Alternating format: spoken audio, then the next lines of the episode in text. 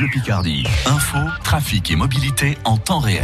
C'est gris ce matin en Picardie, on attend des averses, la grisaille qui va nous accompagner toute la journée. Pour les températures, on est en moyenne entre 13 et 16 degrés ce matin, on attend 18 à 20 degrés cet après-midi. À 9h, on fait le tour de l'actualité en 180 secondes comme chaque jour avec vous, Hélène Fromanti. Et on est largement revenu ce matin sur ces nouvelles restrictions dans la Somme pour lutter contre le coronavirus. À Amiens, impossible désormais d'aller boire un verre ou de manger au restaurant après minuit.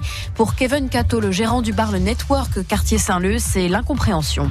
C'est une demi-mesure, c'est surtout absurde dans le sens où, quand on regarde les choses grossièrement, on se dit, bon, bah, le Covid, il n'existe pas avant minuit et il existe après minuit. Et donc, du coup, on fait fermer les établissements à minuit. Et parmi les autres mesures euh, édictées dans la Somme, l'extension du port du masque dans certains secteurs particulièrement denses, l'interdiction de vendre de l'alcool à partir de 22 heures.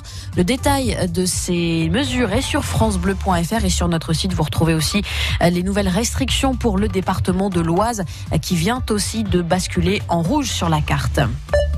Toujours à cause de l'épidémie, la raiderie d'automne d'Amiens n'aura pas lieu ce dimanche. Les organisateurs l'annulent par précaution, mais avec beaucoup de regrets, explique l'un des organisateurs, Daniel Héripré. Ça nous fait euh, mal au cœur, parce que c'est vrai, c'est emblématique pour nous, cette fête d'automne. C'est vraiment euh, celle qui nous rappelle les anciennes raideries avec les, les courses à cochons. Enfin voilà, c'est plein de nostalgie. Et après, et après l'annulation de la raiderie, la foire de Picardie, qui doit commencer ce vendredi à Mégacité Amiens, aura-t-elle lieu?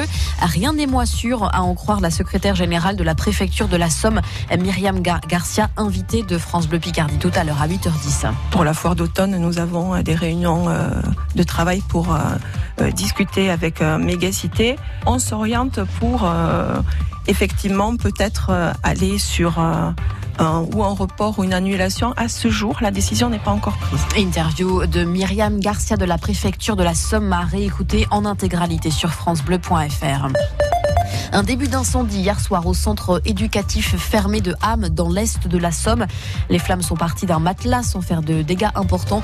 14 personnes ont été évacuées, deux hospitalisées pour avoir inhalé des fumées. En Isère, le corps repêché hier dans un ruisseau de la commune de Villefontaine est bien celui de la jeune Victorine. Cette jeune fille de 18 ans disparue depuis samedi. À précision sur francebleu.fr. En football, Lucas Elsner est écarté de son poste d'entraîneur à l'Amiens SC. Le coach slovène paye le mauvais début de saison d'Amiens, 15e de la Ligue 2. Vous avez été nombreux à réagir hier soir dans notre émission La Tribune au standard de France Bleu Picardie.